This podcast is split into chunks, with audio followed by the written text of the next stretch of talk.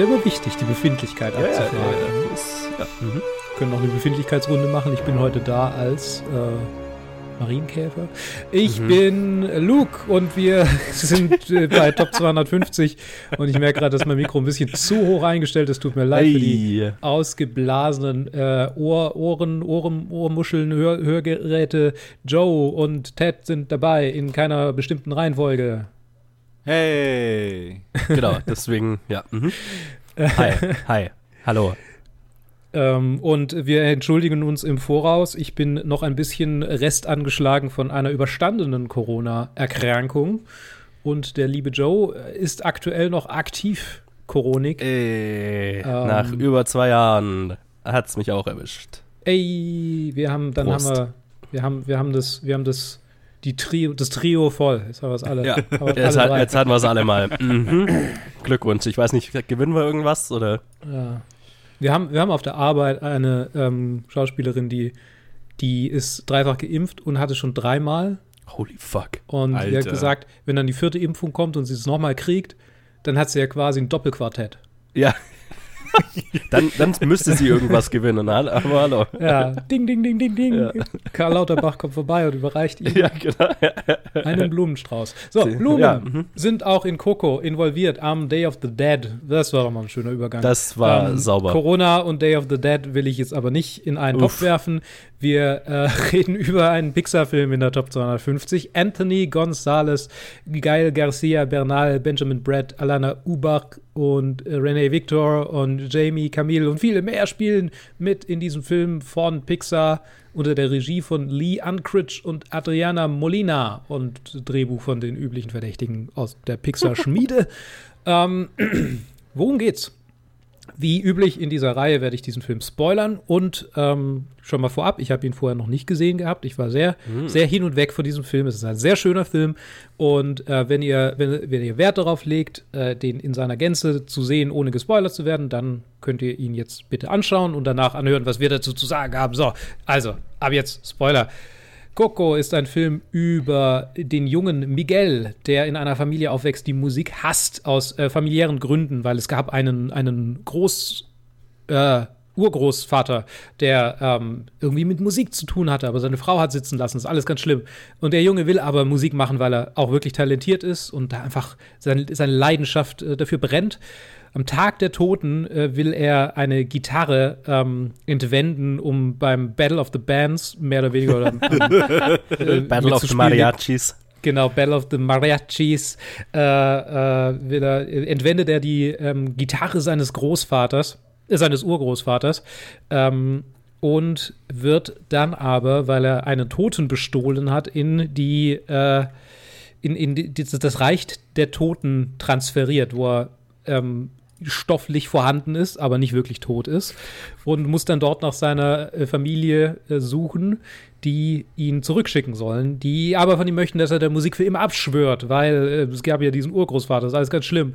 Und dann versucht er diesen Urgroßvater, den mal vermeintlichen, aufzuspüren, der, wie er denkt, der, der bekannteste Musiker Mexikos ist. Stellt sich aber raus, das ist er gar nicht, sondern ein mieses Arschloch, der seinen eigentlichen Urgroßvater, auf den er zufälligerweise auf dem Weg dorthin getroffen ist, ähm, ziemlich verarscht hat und vergiftet hat und umgebracht hat. Es gibt einen Mord in einem Pixar-Film. Äh, und ähm, in dieser Welt ist es so, wenn die Toten, äh, wenn sich niemand mehr an die Toten erinnert, dann ver vergehen sie quasi, dann verschwinden sie. Und ähm, äh, der Junge möchte dann seinen Urgroßvater zurück äh, in, die, in, in das Gedenken der Familie holen, äh, damit der am Unleben bleibt, also im Jenseits bleiben kann und nicht einfach verschwindet. Ähm, und äh, geht dann zu seiner Großmutter. Nee, es ist sein, es ist sein Ur-Urgroßvater und seine Gro Urgroßmutter. Ja, so war es, ja, genau. ja, es ist sein Ur-Urgroßvater und seine Urgroßmutter. Und dann geht er zur Urgroßmutter und spielt ihr das Lied vor, mit dem äh, ihr Vater, also sein Ur-Urgroßvater, sich damals verabschiedet hat, bevor er dann äh, weggefahren ist und nie wiederkam, weil er dann vergiftet wurde. Äh, und sie ist, ist das, das süßeste Wesen des jemals. äh, und sie ist auch der tatsächlich die Namensgebende des Filmes, weil Coco ist ihr Name. Also auch sehr ungewöhnlich, dass äh, irgendwie so normalerweise ist ja irgendwas, was direkt der Hauptcharakter ist, aber Familie ist halt ein großes Thema in diesem Film und zwar tatsächlich, tatsächlich Familie und nicht die komische Familie, die Vin Diesel sich um Autos herum aufgebaut hat. ähm, genau, es gibt auch einen süßen kleinen Hund ähm, und äh, viele Skelett- äh, äh, äh, kreative, sehr viele Montages, zwei davon, drei, zwei, ich weiß nicht, zweieinhalb. Äh, und ein, ja, also ich meine, es ist sehr ein Pixar-Film im Sinne von, was wäre, wenn die Toten fühlen könnten. So, ne, äh, kennt ihr vielleicht diese Liste von, was wäre, wenn Spielzeuge fühlen, was wäre, wenn XY. In dem Fall sind es die Toten, genau, oder kleine Jungs, keine Ahnung. Was ist, wenn Jungs Gefühle hätten? Ja, Was ist, wenn Zwölfjährige Wichtige Frage. Gefühle hätten? Social Commentary. Oh boy. Okay, fangen wir doch mal mit äh, Ted an. Hast du den Film schon mal gesehen? Wenn nein, wie fandest du ihn? Wenn ja, wie fandest du ihn? äh, nein, ich hatte ihn davor noch nicht gesehen. Ich glaube, ich habe einmal einen kleinen Abschnitt, als ich bei meiner Schwester war, gesehen, als, weil das dann immer so eine Rotation war bei meiner Nichte, immer irgendwelche Mm. Disney-Filme, Pixar-Filme, äh, die sie angeschaut hat. Und da hatte ich zufällig die Szene gesehen, die Szene gesehen, wo er dann in diesem Battle of the Bands bei den Untoten ist. mhm. Und da halt Poquito Loco oder keine Ahnung, äh, ja genau, Poquito Loco singt. Und da sah sah halt ganz lustig aus und äh, aber habe dann auch nicht weitergeschaut und jetzt war es das erste Mal, dass ich ihn jetzt in Gänze gesehen habe und Yes. tatsächlich, ich habe ihn gemocht, aber leider nicht so sehr, wie ich es mir erhofft hätte oder erwartet habe. Ich fand ihn sehr solide, aber an den vielen emotionalen Stellen, wo ich mich eigentlich hätte weinen, wo ich mich eigentlich hätte weinen sehen können, haben die mich eigentlich so eigentlich relativ kalt gelassen. Hm. Wo ich dann wirklich nur so äh, fast schon wie so so ein Step Back gemacht habe aus mir selber und so. Hm. Wieso, wieso heule ich gerade nicht? Ich verstehe das nicht. Normalerweise würde, sollte das mich eigentlich hart treffen, aber es hat es halt einfach nicht gemacht. Und ich weiß nicht, ich habe, je länger ich drüber nachdenke, desto mehr habe ich das Gefühl, es lag einfach so vielleicht an meiner Mut an dem Tag, wo ich es angeschaut habe. Oder vielleicht war Hm. ich einfach, dass ich einfach nicht mich äh, da, da fallen gelassen habe, weil es eigentlich der interessanteste Pixar-Film ist, den ich bisher gesehen hatte und ich eigentlich sehr, auch sehr viel Spaß damit hatte. Ich fand ihn auch vom, vom Humor mehr auch sehr geil, aber halt irgendwie das Emotionale hat mich halt nicht wirklich gepackt, was halt immer so halt der wichtigste Kern ist bei diesen Filmen und dann, dann, ist, dann ist halt Ja. ein bisschen, bisschen was verloren. Ich glaube, ich werde mir auf jeden Fall nochmal irgendwann mal anschauen, weil ich wirklich äh, denke, dass ich ihn eigentlich mehr mag als, als beim ersten Showing jetzt, wie es sich äh, gezeigt hatte. Aber naja, äh, vielleicht auch nicht, wer weiß. Mal gucken. Aber Ja. ja, ich fand ihn ganz gut. Ich hatte eine gute Zeit. Okay. Okay. Joe, wie ging's dir? Yo, ich bin ja der Einzige, der ihn schon mal gesehen hat. Ich habe ihn damals im Kino gesehen, als er rauskam, tatsächlich. Mhm. Und äh, fand ihn damals sehr gut und äh, fand ihn jetzt auch nochmal sehr gut. äh, Im Gegensatz zu Ted habe ich kein Herz aus Stahl, sondern es gibt ganze Ja, Abschnitte ähm. dieses Films, durch die heul ich durch wie ein Wasserfall. Und das, das konnte ich auch gar nicht vermeiden dieses Mal. Das hat mich mega gekriegt. Also allgemein, also der, der Film behandelt halt viele Themen, die mich schnell emotional kriegen. Mhm. Ähm, so, so Erinnerungen an Verstorbene und, und Legacy und Familie als solch, also ich meine, ja, einfache Themen, aber äh, äh, das sind schon Themen, die mich, wenn sie gut gemacht sind, schnell sehr emotional packen und das hat der halt voll, voll getan.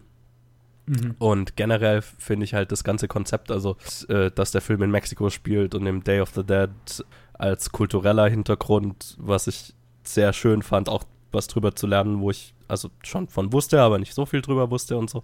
Und das Ganze dann so emotional aufbereitet und so weiter, das, pff, ja, das hat mich, hat mich mega mitgenommen und äh, auch beim, ich weiß gar nicht, ob ich ihn das zweite oder dritte Mal jetzt, ich glaube das zweite Mal gesehen habe. Ja, nicht weniger, nicht weniger emotional gepackt als beim ersten Mal. Also, hm, Mhm. großartig. Ich hatte den Film noch nicht gesehen vorher, ebenfalls. Äh, ähm, es war, wann kam der raus? 2017. 17, Ja, es war, ich glaube, mein, mein erstes Mal durchgucken der, der IMDb Top 250 war gerade zu der Zeit, wo der dann reinkam. Also ich glaube, das war dann so, wo ich dran vorbei äh, geguckt habe, sozusagen, der sich dann vorbei gemogelt hat. Und dann dachte ich mir, ah, will ich da jetzt wieder hoch oder mache ich jetzt einfach da weiter, wo ich bin? Und dann, äh, genau, habe ich einfach weitergemacht, da wo ich war. Äh, genau, deshalb äh, habe ich das das erste Mal gesehen dank Disney Plus natürlich sehr einfach anzugucken. War damals auch noch mal ein bisschen anders. Nee, aber ich fand ihn hervorragend. Ich fand ihn wirklich cool. Sehr, sehr schön, sehr traurig irgendwie. Also traurig im Sinne von sehr rührend. Bei mir ist es halt sind es häufig Musikbeats, die, die mich kriegen. Mhm. Und ich muss zugeben, es war jetzt heute die Situation, dass meine Freundin nebendran saß und ein Meeting hatte und es hat so ein bisschen ähm, also natürlich kann die, kann die emotionale Stimmung dann da nicht so aufkommen, weil ich mich irgendwie versuche unter Kontrolle zu halten und dann nicht irgendwie sie sich rüberdreht und dann fließen mir die Tränen runter. So Oh. ein bisschen. Ähm, aber also der Film hat ein paar Momente gehabt, wo er mich, also gegen Ende vor allem, also am Ende vor allem, Mhm. äh, wo die, die, die, der Einsatz von Musik und einfach die, die Dinge, die gezeigt werden und die Implikationen und einfach, ich meine, es ist ein schöner Film, es ist ein sehr, sehr schöner, emotionaler Film und er zeigt erstaunlich viel, was ich nicht erwartet hätte, dass Pixar zeigt. Also so, es gibt ja wahnsinnig viele Reviews auf Letterboxd, die sich damit auseinandersetzen, so was dieser Film so alles, also darstellt. So, ne? Wir sind im Reich der Toten und ähm, es, es wird ein, ein, eine, ein, ein Mord, ein Giftmord wird, Mhm. wird erzählt. Äh, es wird ähm, Aufwachsen ohne Vater ist natürlich immer was, was bei Disney-Produktionen irgendwie vorkommt. Aber ich glaube, das ist das Offensivste, wie sie damit umgehen, oder zumindest das Offensivste, was mir einfällt, wie sie damit umgehen, dass der Vater halt einfach weg ist. So, ne? Also wie die Familie dann Generationen später damit umgeht. Und äh, solche, also diese, die, ne, intergenerationales Trauma und so. Also der, der es ist ein Film, der sehr viele, sehr viele Themen einfach sehr offensiv angeht. Und ähm, ist überraschend. Also und gleichzeitig kann ich total verstehen, warum er so weit oben ist, weil ähm, das ist unter den Pixar-Filmen, die sich alle so ein bisschen ne, schematisch ähnlich anfühlen und der ist schematisch, so wie die anderen auch irgendwie. Ja. Aber gleichzeitig hat er dann einfach so viele einzigartige Erzählerlebnisse, ähm, die ihn noch mal ein bisschen absetzen vom Rest der Pixar-Filme, aus meiner Sicht. So, das ist meine ersten zwei Cent irgendwie zu diesem Film. Aber natürlich ähm, gibt es ganz viele Aspekte, über die wir sonst noch so sprechen können. Womit fangen wir an?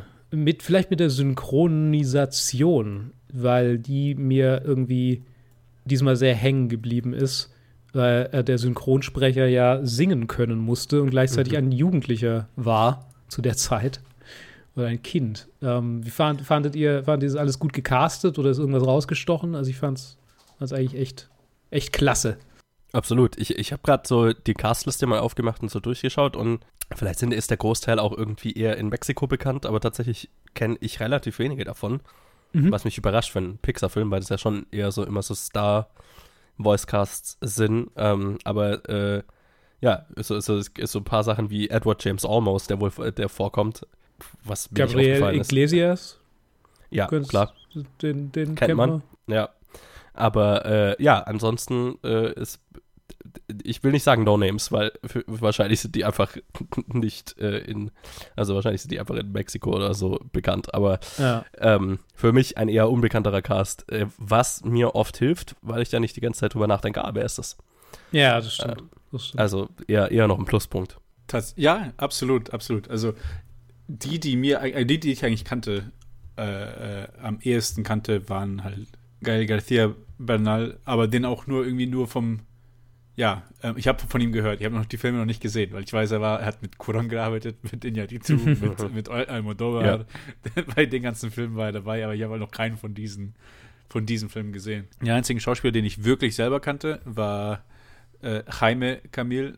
Der, ist, der macht viel Voice Acting, aber der ist halt auch in Mexiko bekannt. Aber hier in den, in den, in den Staaten war er zumindest bei Jane the Virgin hat er eine große Rolle Mhm, bei mhm. der bei der bei der US-Telenovela.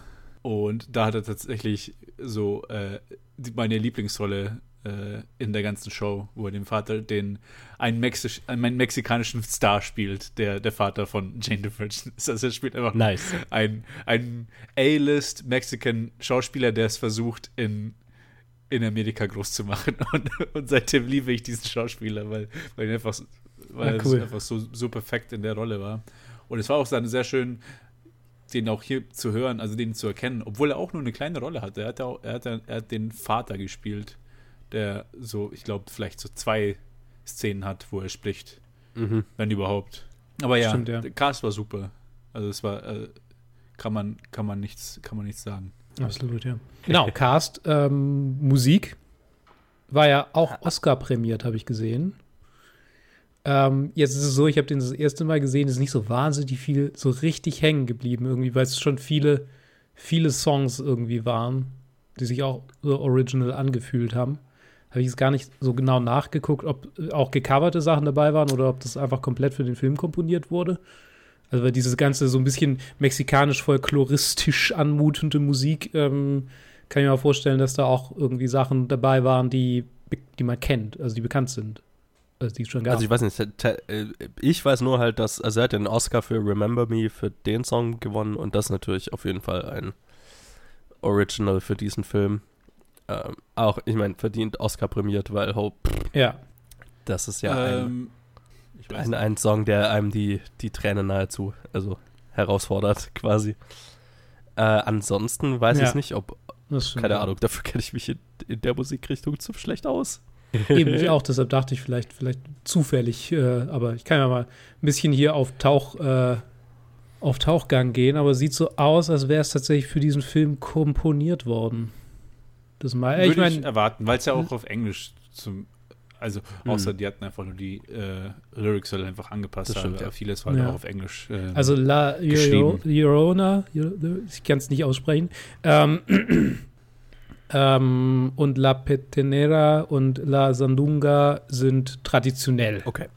Ah, okay. Ähm, also sind teilweise traditionelle Lieder, weil es hat so ein bisschen auch den Vibe gehabt. Also ich meine, logischerweise den Vibe gehabt davon. Deshalb dachte ich mir, da muss doch irgendwas. Ja, genau, aber sonst ist alles für den Film komponiert. Ja. Hätte ich erwartet. Ja, es ist ein bisschen, ich finde es interessant, ähm, man kann ja schon ein bisschen äh, drüber, drüber diskutieren oder drüber nachdenken, äh, wenn, wenn Pixar sich eine Kultur, äh, einer Kultur annimmt, dann machen sie das schon, schon mal sehr respektvoll. Aber ähm, interessant fände ich es trotzdem, irgendwie jemanden, mit jemandem zu sprechen oder jemanden eine Stimme zu hören, der da irgendwie nochmal äh, eine, eine nähere Verbindung dazu hat. Also wie, wie respektvoll sich tatsächlich das anfühlt, weil ich meine, die haben ja nie einen, einen Deutschen äh, in Deutschland seienden, oder? Haben Sie, haben Sie mal, gibt es einen Deutsch, in Deutschland thematisierten Pixar-Film? Nein. Nee. Nein. Eben. Und dann, deshalb, deshalb weiß ich nicht, wie sich das anfühlt, wenn Pixar einen Film über dein Land macht. Also äh, zwei Sachen dazu, weil also hier, hier ist es ja auf jeden Fall der Fall, dass äh, Lee Unkrich äh, ein sehr weißer Regisseur ist und ein sehr ja. nicht yep. Äh, äh, mexikanischer Regisseur. Sprich, äh, das ist äh, hier noch so ein Fall, wo, ähm, also was sich ja in letzter Zeit eher so ein bisschen geändert hat mit äh, Turning Red und äh, was war da noch? Mhm. Ähm, ich hab's ja nicht mehr im Kopf, aber war, waren so ein paar da. Ach ja, äh, auch äh, Luca, Luca, genau. Vielleicht? Luca, der hatte ja einen italienischen Background, also der war Italiener, der Regisseur. Mhm. Ähm, wo die Regisseure dann wirklich den Background hatten über die Kulturen, über die sie auch, äh, über die der um, über die es im Film geht. Ähm, oder dann zumindest ein Co-Director oder sowas dabei war. Ähm, was er jetzt hier, glaube ich, nicht dabei war. Ich schaue jetzt gerade nur noch mal nach. Lee, äh, Adriana, äh, Adrian Molina war Co-Director, aber der war auch irgendwie bei ganz vielen anderen Pixar-Sachen dabei. Also. Ja, seinen Background kenne ich jetzt natürlich nicht, aber generell, äh, wenn Pixar sowas macht, dann machen sie halt einen Haufen Research und so weiter. Und nach allem, was ja. ich so tatsächlich mexikanisch stammenden, stammenden äh, äh, äh, hauptsächlich Amerikanern, aber mit Background äh, gehört habe, ist, dass es halt extrem faithful ist und mhm. wohl halt sehr nah dran mhm. kommt und ähm, ja, von der Repräsentierung wohl sehr gelungen mein, ist. Ähm, mhm. Und noch abgesehen davon, ähm, zumindest jetzt auf Coco bezogen, äh, Pixar ist ja, ist ja in Hollywood basiert, oder? Also ja. zumindest in äh, Kalifornien. Also, Silicon Valley, ja. ja Silicon Valley, ja genau, in Kalifornien. Und in Kalifornien gibt's, äh, hat auch einen großen Anteil von äh, also Mexikan oder lateinamerikanischen stämmigen ja. Leuten, die halt dort dort leben. Ich habe gerade auch gerade angeschaut, also ich bin hier durchs Art Department auf IMDb gegangen und viele von den Artists auch hier äh, Jiménez, äh, Casarosa, Del Carmen, also es sind schon viele mit dabei. die sich wahrscheinlich auch direkt für dieses Projekt halt hier gemeldet haben. Ich habe gerade nachgeguckt, Adrian Molina ist Sohn einer Mexikanerin. Na, also, okay. Na, sie ist auf jeden Fall ein Co-Director mit dem Background dabei.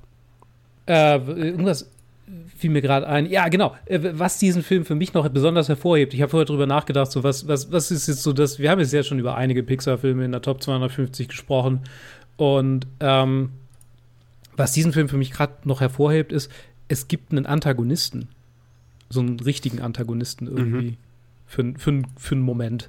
So, in Toy Story gibt es zwar auch so irgendwie Sid, so ein bisschen, yeah, well. den, der überkommen werden muss, aber er hat keine Evil Villain Speech, wo er dann jemand von der Klippe stößt, was hier passiert. Und ähm, in, was haben wir noch für Pixar? Ich meine, Wally, der Computer ist vielleicht der Antagonist so ein bisschen, aber auch nicht so. Geht so. Auch nicht so. Ne? Und, und hier ist aber wirklich so ein, ne, äh, ein Twist mit antagonistischer äh, kleiner Rede und wie schon angesprochen, wird von der Klippe runtergestoßen. Habt ihr, habt ihr ähm, das kommen sehen, den Twist? Ja, ja, ja. ja. den habe ich, den hab ich sehr weit kommen sehen, tatsächlich. Also im Prinzip in dem Moment, wo dieser, wo sein tatsächlicher Ur-Urgroßvater vorgestellt wurde, dachte ich mir, okay, ich habe nicht gedacht, okay, das ist sein Ur-Urgroßvater, aber ich dachte mir, okay, das, der, der ist irgendwie, die sind irgendwie verwandt. Mhm. Mhm. Und dass, dass der Typ, ich meine, dass an dem Typ, so wie allein, allein wie er so dargestellt ist, das, das, das Setup, der muss irgendwas im Busch sein. So, dass der fies ist, dass der böse ist, ist eigentlich ein Automatismus. Und an dem Punkt, wo es ist ja dann auch irgendwie klar, wo es dann so einfach ist, ne? wo, wo, er quasi einfach nur in diese Crowd reingeht und singt oder sagt, oh, ich habe einen Ur-Urenkel. Oh. oh, ja, ja, ja. Ja, okay. der, Film, der Film ist jetzt zur Hälfte vorbei. Da muss yeah. es noch irgendein Konflikt kommen, sonst äh, kann der Film nicht anderthalb Stunden lang sein. Was er nicht mal, also sogar ein bisschen länger. Also anderthalb Stunden, ja. Genau, also ja, fand ich, fand ich, hat man kommen sehen. Wie fandet ihr es, dass es einen gab? Weil ich glaube, das ist ja das, worüber viele Leute sich bei Pixar teilweise beschweren, teilweise aber auch irgendwie sagen, das finden sie gut. Ähm, Wie steht ihr dazu? Ähm, ähm, ähm ja, ich weiß nicht. Also bei mir tatsächlich habe ich es genau in der Szene erwartet, dass da was kommt. Weil äh, hm. er wird halt so aufgebaut, dass ich mir dachte, oh, okay. Er wird halt ein Arschloch-Star sein. Oder zumindest in diese Richtung gehen. Da, wo er dann äh, in der Crowd ist und halt das Lied singt und ins Wasser fällt, denke ich so, oh shit, okay. Jetzt wird er einfach irgendwie von ihm auch nochmal fallen gelassen. So, ja. äh, so, äh, er verfüllt einfach nicht die Expectations, die er hatte äh, an seinen so an der Traumfigur Urgroßvater. War dann überrascht, dass dann, dass das auf einmal positiv war und dann so, ja, okay, dann ist tatsächlich, äh, dass sie dann wirklich so, so weit gegangen sind mit dem von der Klippe stürzen und so einfach nur, weil ihn äh, nur die Kamera da zugeschaut hat, dass halt, dass er dann ausgebuht wird, weil wenn das nicht passiert wäre, dann wäre einfach, wären es gar keine Konsequenzen gewesen. Also ich war überrascht und ich, ich fand's gut. Also ich fand's gut. Ich fand's gut. Mir hat's gefallen. Also, ich bin prinzipiell natürlich eher ein Fan von Pixar-Filmen, die keinen klassischen Antagonisten haben, weil ich finde, das ist was, was Pixar eigentlich ganz gut macht. Mhm. Äh, dass sie ohne sowas auskommen und da ein bisschen komplexer sind. Wobei ich hier halt so finde, okay, der, der hat halt mehr so einen narrativen Purpose, äh, narrativen Sinn, ja. als dass, er, die, aber die Story hängt nicht an ihm mhm. sondern äh, die, die, die Inhalt, also der, die inhaltliche Story? Nee. Äh, der, der, der Story-Inhalt, so rum. Ja. Der Story-Inhalt äh, hängt woanders. Und deswegen stört es mich nicht so, dass das eigentlich ein sehr klischeehafter Villain-Turn ist, inklusive dem ganzen, oh, er wird irgendwie auf Kamera live übertragen, wie er was Blödes tut und dann wenden sich alle Fans gegen ihn und das ist schon eigentlich eine volle Klischeenummer. Das ist auch nicht mein Favorite Teil des Films. Aber es stört mich weniger, weil der, die, der, der inhaltliche Rest so stark ist und damit mhm. nicht so viel zu tun hat. Stimmt, ja. Wenn's, wenn das das, also wenn das das Finale von einem schlechteren Film gewesen wäre, dann wäre es sicherlich in dem Licht gewesen, wo es einfach zu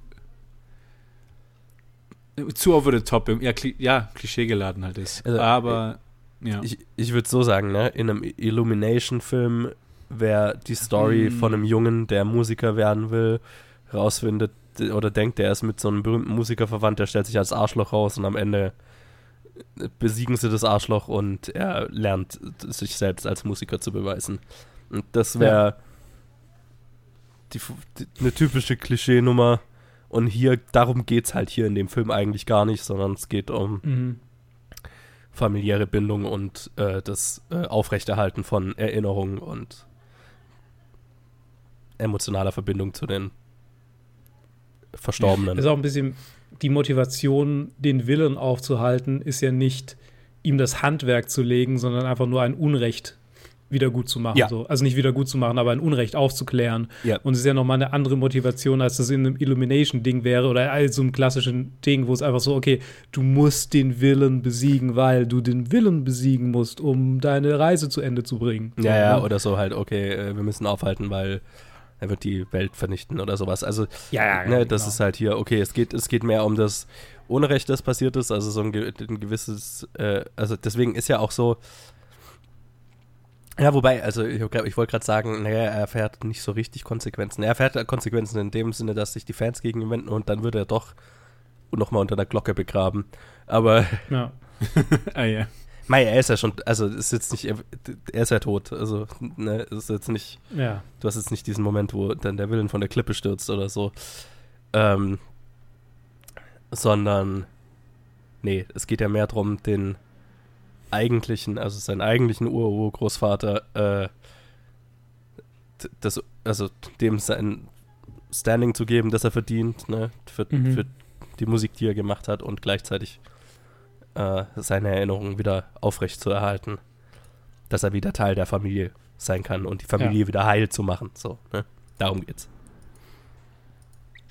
Wie findet ihr, ähm, wie findet ihr dieses Bild oder diese, diese Funktion des Jenseits als zweiten Tod? So, also als, als zweites Leben so ein bisschen, aber halt, es ist ja eine sehr, eigentlich eine sehr wörtlich zu sehende ähm, Art und Weise, den Tod zu, zu, mit dem Tod umzugehen, nämlich wenn dich jemand, wenn dich alle vergessen haben, dann bist du ein zweites Mal gestorben.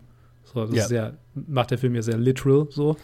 Ähm, ich finde es sehr gut. Ich glaube, ich sage, ich, ich frage, wie findet ihr das? Aber ich glaube, es, es ist außerhalb der Probleme damit.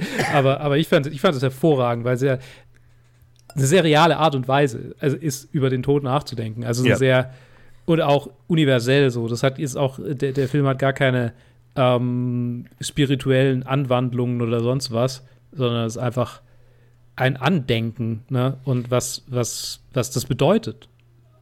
Ja, also selbst Genau. wenn es unabhängig wäre von dem tatsächlich kulturellen Ding, äh, von dem Dia de los Muertos, äh, wäre es einfach nur eine sehr schöne Verbildlichung von diesem Konzept, äh, solange du, solange sich Leute an dich erinnern, bist du niemals wirklich gestorben, bla bla bla. Ja. Allein das würde funktionieren. Aber dass dann halt, ne, dass es dann in, in der Kultur auch noch so verwurzelt ist, dieses Konzept. Ähm, also A, finde ich es kulturell wunderschön und ich finde es auch wunderschön umgesetzt. Äh, und ja, wie, also das, das ganze Konzept, ah, das, hm, das trifft mich wahnsinnig. Ähm, ja. Ja. Nee, nee, absolut. Ich, ich bin gerade voll stecken geblieben in, weil du, ihr habt dann halt quasi, du hast dann gesagt, ja, also auch unabhängig von der Verbindung äh, zu, zur mexikanischen Kultur, zu, zu, zum Dia de los Muertos. Ähm, ist mein Kopf direkt in die Richtung gesprungen, so, ah, wa- was, wenn, wenn das ein Setting in Deutschland gewesen wäre? Na, So, oh, Großvater, Urgroßvater, oh, no, no way. Oh, no. Weil ich habe mir gerade so vorgestellt, oh klar, klar, äh, so Multigeneration, so dieses Andenken, das muss ja auch, also so ein Setting funktioniert ja auch nicht in einer hypermodernen Welt, weil, weil wir das einfach nicht mehr so gewohnt sind, das zu haben. Beziehungsweise, beziehungsweise in Medien das einfach nicht gezeigt wird. Es ist ja nicht, es ist ja bei jedem anders, wie, wie das in jeder Familie gemacht wird, aber in Medien wird es nicht so gezeigt, dass so in, keine Ahnung, in Amerika, also in, in Mainstream westlichen Kulturen, so, dass da, dass da viel zurückgeschaut wird auf die Familie. über drei, vier Generationen hinweg. Und dann, ja, also dieses Konzept von Dia de los Muertos passt dann eigentlich sehr gut da rein. Ja, ich meine, ich auch nicht weiß, wie, wie, wie real dieses ist, dass man über Generationen hinweg, dass sie das wirklich machen mit den Bildern aufhängen und alles hm. Mögliche. Hm. Das weiß ich allerdings auch nicht. Aber ja, ich meine, ich schätze mal, es wird wie mit allem, was so Tradition und so weiter ist, sein, wenn du jetzt in eine Großstadt gehst, wirst du wahrscheinlich ja, wenig stimmt. junge Leute finden, die das noch machen, aber. Das stimmt, das stimmt, ja. Äh, whatever, ich meine, das würde in dem Sinne schon hier gar nicht so funktionieren, weil bei uns das kulturell ja gar nicht so verankert ist. So das Konzept an sich, ne?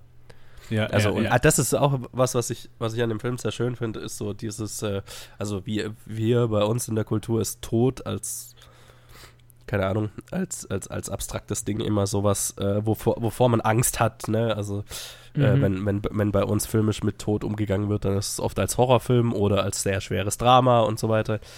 Ähm, und was ich mega erfrischend finde, kulturell, aber auch in dem Film eben, ist der sehr leichte Umgang mit dem Tod, ne? Also, oder halt, also, ne, schon dieses, okay, äh, schöne, sich erinnern, bla bla bla, aber halt auch das, also das mag ich an dem Film auch, ähm, dass er, er, er, er ist so ein bisschen Gateway-Horror in, in dem Sinne, dass er, glaube ich, für ein Kind, wie ich es damals war, schon so den äh, äh, das Interesse an makabren Sachen und so weiter ge geweckt mm, hätte, ne? mit yeah, den ganzen yeah. Skeletten und, und merkwürdigen Dingen, die die machen und äh, äh, äh solche Geschichten. Ne? Äh, und das ist halt alles so ein bisschen ein leicht physischerer Umgang mit dem Thema Tod und das weiß ich sehr zu schätzen. Das finde ich yeah, sehr, sehr angenehm. Ich muss jetzt, ich muss an, an unsere, war das die letzte Aufnahme? An, an die letzte Szene in Amadeus denken, wie da mit, mit seinem Tod umgegangen wird, wo mhm. es einfach so, mhm. so dermaßen theatralisch und so, oh mein Gott, also es, more depressing geht fast gar nicht. und dann ist das hier wirklich so ein, so ein Gegensatz dazu. Mhm. Das stimmt, ja. Sehr, sehr gegensätzliche Umgänge mit dem Tod. könnte fast nicht unterschiedlicher sein. Ich meine, es, es ist immer so was, wo ich denke, ich wünschte, ich wünschte, wir, also so ich und meine Familie könnten das so machen, so, also könnten so mit dem Tod umgehen. Aber, naja. Ja, ist halt, ist halt schwierig zu kulturell, lernen, ja. Machst ja, entscheidest dich ja auch nicht von heute auf morgen so. Jetzt machen wir nee. das so. Ich glaube, ich, ich, glaub, ich wäre schon in der Lage, so mit dem Tod umzugehen, aber ich bin auch da irgendwie ein bisschen, das, das ist nicht so, das hat wenig Auswirkungen auf mich. Ja, ja. Aus irgendeinem ja. Grund. Aber das ist natürlich was sehr ähm, subjektiv Persönliches irgendwie. Nee, aber äh, ich finde es ich find's sehr schön, wie sie, wie, wie das einfach, wie es hier einfach dargestellt ist. Das, mhm. ist huh.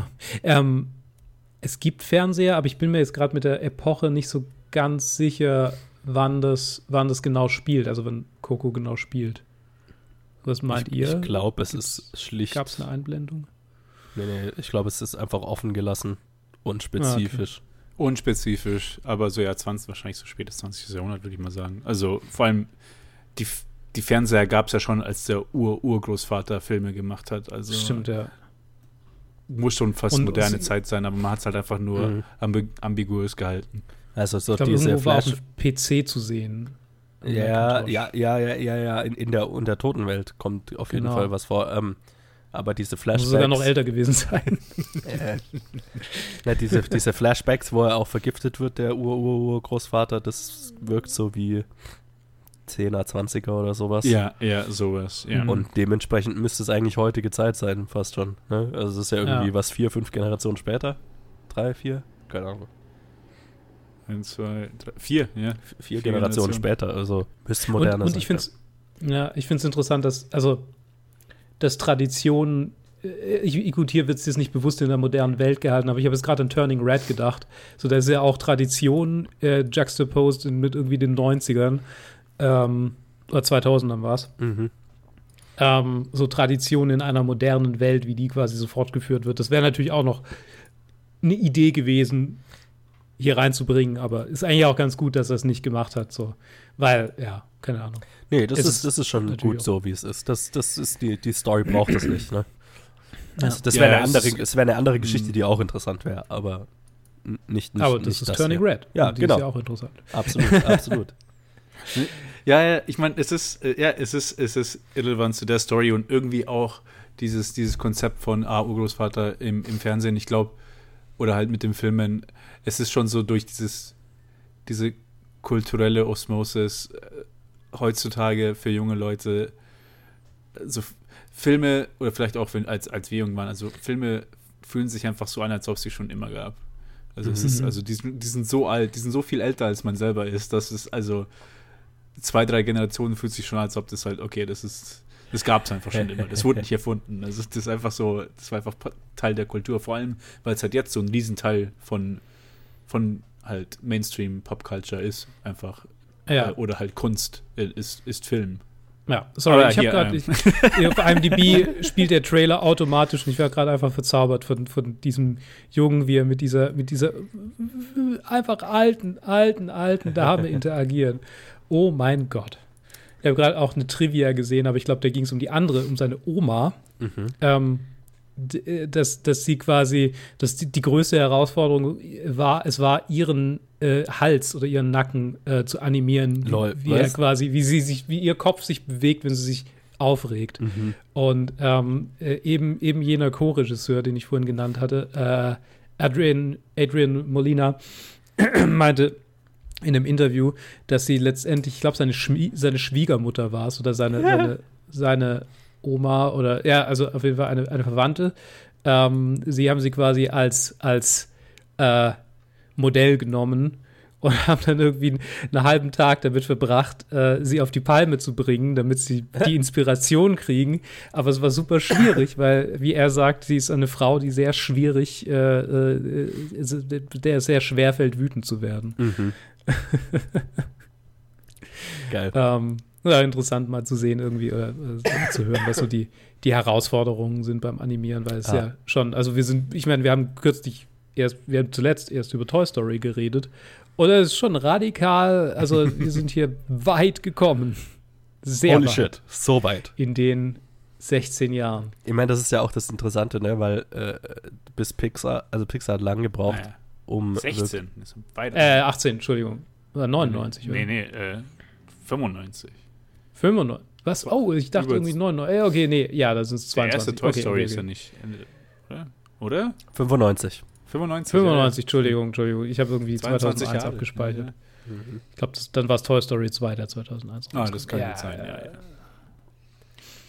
Okay, Ähm, sorry, ich wollte dich nicht unterbrechen. Nee, also gut. Äh, Pixar hat ja generell lang gebraucht, bis sie wirklich menschliche Charaktere, also Menschen me als Protagonisten Mhm. Hatten, menschliche Charaktere als Protagonisten, äh, weil sie es lang so schwer getan haben, die aus dem Uncanny Valley irgendwie raus zu befördern. Und ähm, ich finde gerade auch der Film hier, beziehungsweise jetzt in letzter Zeit gab es ganz schön viele, äh, wo sie das ge- gemacht haben. Und ich finde auch in dem Film ist es super gelungen, so, äh, weil sie so, einen- so einen Weg gefunden haben, dass die Leute noch als Cartoon-Figuren zu haben, aber trotzdem menschlich genug zu, äh, zu behandeln. Es ist so ein ganz, ganz erfolgreiches Zwischending, was sie haben, ne? Mhm. Äh, wo sie offensichtlich Cartoon-Charaktere sind, sodass man gar nicht drüber anfängt, drüber nachzudenken, ob die jetzt realistisch aussehen oder so, ist irgendwie egal. Aber äh, menschliche Emotionen und so weiter kommen wunderbar trotzdem rüber. Also ich finde, es hat lang gedauert, bis sie da waren, aber das, I mean, ja, sie waren gut. schlau genug, es nicht zu früh zu machen. Ja, ja. Wenn wir uns irgendwie an, an Ice Age erinnern oder sowas. Ja. Ja, Naja, oder halt auch gerade den ersten Toy Story. Schau dir mal die Menschen. Oder da- ja, das ist genau, Halt so da. Nightmare Fuel. Also, Ja, absolut. Ich höre mir gerade die Timeline an. Also erst war- erst war es Toy Story und dann haben sie Bugs Live gemacht. Mhm. Ne? Äh, keine Menschen. Dann Toy Story 2, gut, da kommen halt irgendwie ein paar Menschen vor, aber nicht so wahnsinnig viele. ja. Und dann super viel Buzz Lightyear Bullshit. Was kam dann? Findet Nemo wahrscheinlich, oder? Monster Ich Inc. glaube, ja. ich glaube Monsters Inc. und dann findet Nemo oder so rum. Um den Dreh, ich weiß es nicht. Aber irgendwann Chihiro kam dann dann die Jason. Incredibles. Ja. Irgendwas hatten die mit Jason X zu tun. What? Keine Ahnung. What? Ich, ich gucke gerade einfach bei äh, Pixar Animation Studios äh, Sorted by Release Date Ascending. Also, die haben irgendwas mit Jason X zu tun gehabt. Schaut Wahrscheinlich irgendwer Animation Department. oder- Ist kein Pixar-Film. Nein, nein, ob in, in dem Film ein Charakter einen Pixar-Film schaut, sodass sie quasi die Also, Rechte freigeben mussten oder so. Ja. Aber es war Monsters Inc. dann nach, Okay. nach Bugs Live und dann Finding Nemo. Ich guck mal, was sie mit, mit Jason X zu tun haben. Das wird mir auch ich meine, also sie waren ja eine, so eine 3D-Firma, also sie waren ja nicht lange nicht nur, Ja. also lange hauptsächlich gar nicht nur für eigene Filme da, sondern 3D-Animation generell. Ja, ja, genau. Wenn man, wenn man ganz am Anfang geht, also ich habe es einfach chronologisch sortiert, irgendwie, Mhm. was sie, äh, womit sie involviert waren. Und wenn man es chronologisch sortiert, dauert es tatsächlich eine Weile, bis man zu Toy Story kommt. Mhm. Davor waren die schon irgendwie bei äh, Sesame Street und 1984 haben die schon, haben die schon irgendwie einen kurzen Animationsshort rausgebracht. Mhm. Mhm. Andre and Wally B, Ja, der ja. erste Pixar-Kurzfilm. Gibt, gibt einige Pixar-Kurzfilme, wo man sehr beobachten kann, wie sie sich immer mehr dem annähern, wie dann Toy Story aussieht. Wo, Ah. wo man so merkt, okay, jetzt haben sie dann irgendwann eine Qualität erreicht, wo sie sagen, okay, da, da kann man jetzt einen Film machen. So. Ja, aber parallel haben sie ja tatsächlich einfach bei, sogar für Indiana Jones and the Last Crusade Ah. haben die was gemacht. Ja, da haben sie wahrscheinlich einfach CG-Sachen gemacht, ja. Ja. Und dann bei vielen, bei vielen äh, von den äh, Disney Golden Age hier, äh, also Second Golden Age, äh, Beauty and the Beast, Aladdin, Hm. Pocahontas, da waren sie auch involviert irgendwie. War Interessant. interessant. Ja, so, genug äh, zu Pixar. Was gibt's, was gibt's noch zu diesem Film zu sagen? Er war ein absoluter Erfolg in Mexiko. Der kam in Mexiko drei Wochen vor dem offiziell, also vor dem globalen Start raus. Äh, war dann der monetär erfolgreichste Film in, also der, der, der irgendwie die Boxoffice-Rekorde gebrochen hat, ähm, die äh, Avengers zuvor aufgestellt hat. Also er war erfolgreicher als Avengers in Geil. Mexiko. Wobei er wahrscheinlich von Endgame dann überholt wurde. Äh, oder davor schon von Infinity War, aber Ja, gut. ja. Äh, was, was gab's? Ah ja, genau, das fand ich noch so witzig. Ähm, die chinesische äh, Zensurbehörde äh, hätte diesen Film eigentlich rauskicken sollen. Weil, also es ist sehr unspezifisch, aber es heißt, in diesem Ah. Film gibt es Inhalte, die von der Zensurbehörde rausgekickt werden sollten. Kann ja vielleicht Naja, naja, Skelette weil vorkommen. Ich glaube, es ja, hat mit nein. Geistern oder so Ja, zu tun. Ich genau. bin mir nicht Geister. sicher. Ah, China erlaubt keine Form von übernatürlichem Geisterzeug und sowas. Ah, okay. Auf jeden Fall, die, die Zensurbehörde fand, die, die Mitglieder der Zensurbehörde fanden den Film aber so rührend, Na, dass sie gesagt haben, hey, komm, hier machen wir Ausnahme. machen wir eine Ausnahme. Bestätigen die Regel, oder? ja. äh, es ist sehr lustig.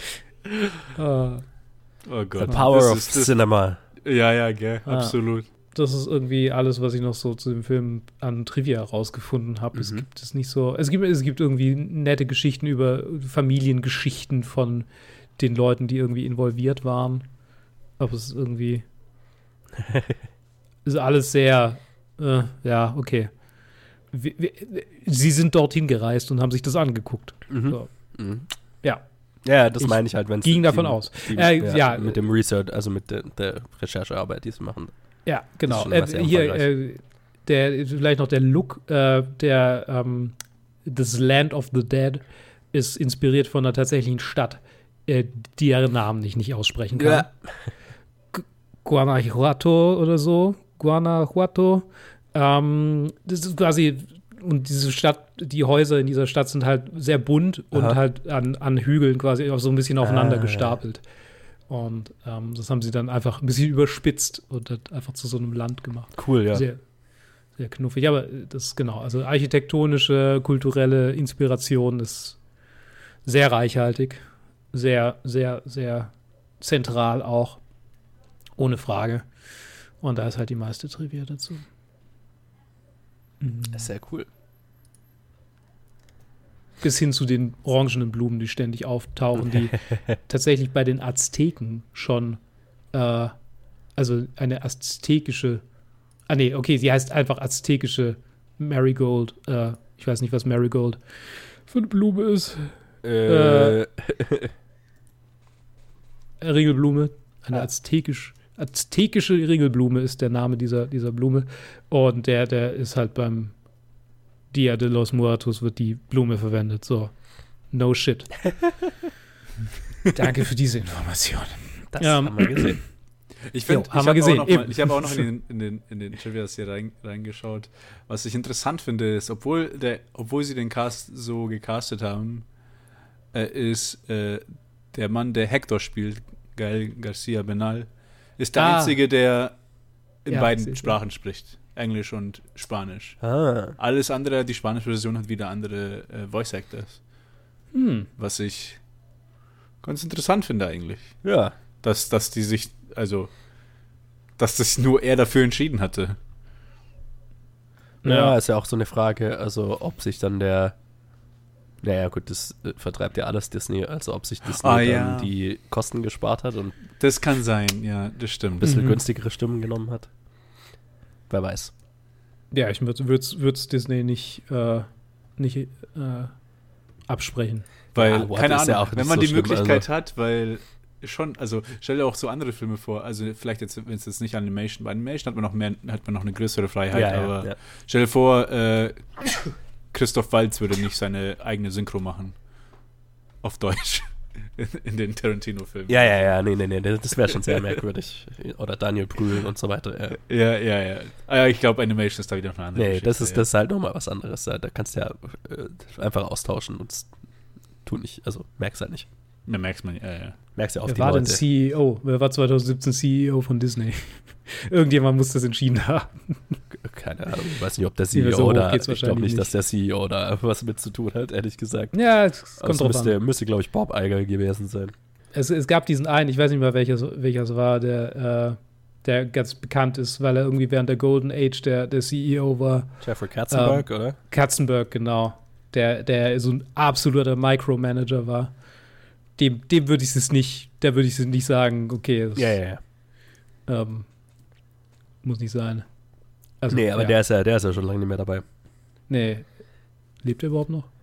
Äh, ja. Irgendeiner ist Das ist, das ist der Typ, der. Jeffrey Katzenberg ist der Typ, der, wo nachdem er, ich weiß nicht, ob der bei Disney rausgeschmissen wurde oder irgendwas, der hat dann Dreamworks äh, gegründet Mhm. und hat Sh den Film Shrek bewusst gemacht, um sich um die, ganze, um, um die ganzen Oh. Disney Fairy Tales durch den Kakao zu ziehen. Ah. Sh Shrek, Ah, ich mein- Shrek existiert als Fuck you, als Mittelfinger zu Disney. Und der ist auch dafür verantwortlich, dass Ants gleichzeitig zu A Bug's Life gemacht wurde. Ne? Pixar hat A Bug's Life gemacht und der hat mit DreamWorks gleichzeitig Ants gemacht, um A Bug's Life zu untermauern, äh, zu unterwandern. ah. Ich meinte, dass sich Michael Eisner, gar nicht Ah, Katzenberg. Katzenberg war nie CEO tatsächlich. Von Ah, was Disney war der dann bei oder Da war Disney? ja Cre- Creative hier, äh. Ja, Division, irgendwie Leit, der Leiter oder sowas. Ah, ja, okay. ja, nee, Michael Eisner ist der, den du meinst, ja. Genau, Michael Eisner. Die davor kennt man irgendwie alle nicht nach Roy Disney. Und dann kam Michael Eisner und dann kam Bob Iger. Ja. Äh, genau, und jetzt ist es Bob Chapek, Jo. der aussieht wie, als würde eine Security-Firma leiten. So, ähm. Ich mein, Alright. Es ist keine Lüge. Ja, Äh, es ist so. wir, wir, wir, kommen, wir kommen äh, dem Ende, neigen uns dem Ende zu, wenn wir über Disney-CEOs reden. Äh, ich habe den Film in meine Liste eingetragen. Wie sieht es bei euch aus? Ich glaube, ich habe es gemacht. Ich muss jetzt noch mal schauen. Ich habe ihn bereits. Ich kann ja schon mal ein bisschen drüber reden und einfach sagen, wo er bei mir steht. Ich habe ihn nämlich auf, der Platz, Ah, auf dem Platz. Ähm, ich ich habe mir schwer getan. Ich habe mich echt schwer getan, den, den zu platzieren, weil er schon emotional bei mir was hervorgerufen hat, aber gleichzeitig gehört er wirklich so weit oben hin? Ist er so ein Meilenstein? Ja, genau. Schwierig, schwierig. Deshalb habe ich ihn auf Platz 49 am Ende gesetzt, was ich trotzdem noch vertretbar finde. Er ist über City Lights und unter Great Dictator. Also er ist in der Tierjerker-Sparte gelandet. ähm, genau. Nee, da habe ich, ihn- da hab ich ihn noch mal höher. Ich, hab, ich, hab, ich hatte dasselbe Problem so. Irgendwann war so der Punkt erreicht, wo ich mir gedacht habe, huh, jetzt wird es aber schwierig, das, das äh, beziehungsweise auch einfach, weil der Film noch so neu ist. Ne? Also es ist immer dann Ja. so die Frage, okay, hm, ist das Recency Bias? Keine Ahnung. Nee, ich habe ihn auf Platz 32. Hinter Mhm. The Good, Hm. The Bad and The Ugly, weil das war wirklich so einer, wo ich dachte, okay, das ist halt ein filmisches Achievement. das ist einfach, zu hauen. Ja, nee, ja. nee, nee, nee, nee, nee, nee, das kann ich nicht vertreten. Und über Prinzessin Mononoke, was ich auch schon schwierig finde, aber der hat mich halt noch mal mehr emotional, Ja. also, ne, das, die emotionale Reaktion war stärker als auf Prinzessin Mononoke, deswegen, aber naja, Mhm. technisch ist vielleicht Prinz Prinzessin Mononoke mehr ein Achievement. Keine Ahnung, er ist da, wo er ist. Ja, genau. Äh, bei mir ist er tatsächlich äh, auch über The Great Dictator, aber äh, ein bisschen weiter unten und zwar auf 57 hinter Memento. Äh, wie gesagt, ich hatte ihn ja am Anfang am schlechtesten bewertet. Ich Yes. glaube einfach, das ist so, das reflektiert mein First Viewing am meisten. Ich könnte mir gut vorstellen, dass ich ein bisschen höher setze, aber auch nicht viel weiter als, als da, wo ihn ungefähr der Luke gesetzt hat, um die 50 jetzt rum, da, wo die Filme jetzt sind. Ist jetzt auch nicht mein höchster Pixar-Film, weil äh, Wall-E habe ich auf 50, also sieben Plätze weiter oben. Ähm, aber ja, ich bin ganz zufrieden da, wo er ist. Jetzt, jetzt tatsächlich, jetzt wird es immer schwerer, äh, Filme nach oben zu schieben. Weil jetzt fängt es halt schon bei, so, bei den Top 40 an, so, oh, okay, kann ich den Ja, ja. überhaupt da rein tun? Ja, ja, bei mir fangen jetzt die, ab, ab, ab der, ja, keine Ahnung, ab der Top 40 sind es lauter Filme, die ich irgendwie mit 5 Sterne bewertet habe oder so. Ja, ja, genau. Um den Dreh auf jeden Fall. Aber ja, ich bin Ja, da, ja. ja, ja, ja. Für mich passt er da ganz gut hin. Auf jeden Fall. Wie seht ihr, ist das eine Frage noch, wie seht ihr ihn so in seiner Gesamtbewertung auf der Top 250 so gesehen? Also, Seit, Es la ist- seit langem mal wieder einer, wo ich, wo ich ganz fein damit bin, wo er ist. mhm. Ja, ich habe da nichts. Also, da sind da um weit mehr Filme, die über ihm sind, die da nicht hingehören. Und zumindest Das nicht, stimmt, über ihn, ja. nicht über ihn gehören. das stimmt.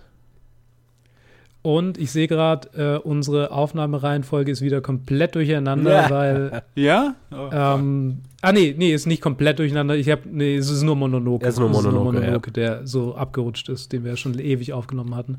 Nee, äh, das, was wir für nächstes Mal vorhatten, bleibt gesetzt. Das Boot, Äh, unser nächster deutscher Film, bei dem hier, wann ist ein Mann, ein Mann, ähm, mitspielt fuck, okay. Herbert äh, Grönemeyer.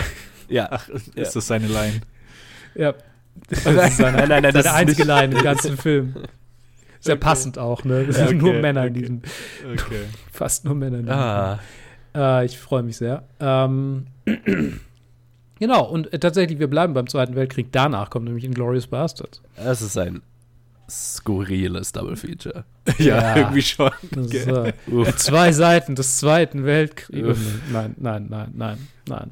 Nee, nee, Also es ist aber schon lustig. Irgendwie so der eine Film, der ignoriert es komplett, so den Kontext, soweit, also ich weiß Ja. es nicht, aber Stimmt, ja. mal. Ja, ja, schon. Und der Also, zweite ja. Film, da es geht halt, es ist halt eine Wunschfantasie vom Kontext. Hier Moment. ist Hitler. Wir zerstören ihn mit einem Maschinengewehr. Habt ihr, habt ihr das Boot schon gesehen? Nee, Ja. ich noch nicht. Ah, okay. Genau, jetzt ist die Frage, wie wollen wir ihn anschauen? Guckt ihr ihn euch in mehreren Sittings an, weil das Boot ist ja tatsächlich so ein Film, der ist schon auch als TV-Miniserie gelaufen eigentlich. Ja, aber das ist doch dann irgendwie vier Stunden lang oder sowas, ne? Die ist ja noch Ja. länger, die Version. Ja, Nee, also ich mir habe ich hab den Director's Cut, ich weiß nicht, wie lang der ist, aber ähm, drei Stunden, glaube ich. Das, genau, das können wir mal gucken. Der Director's Cut ist 208 Minuten lang. Also, äh, und die Original ja. Uncut Ouch. Version ist 293 Minuten lang. Also fast fünf Stunden. ich bleib bei Ja, dem. nein. Auch dreieinhalb Stunden sind schon lang genug. Ich glaube, das ist jetzt der erste dreieinhalb Stunden Film seit.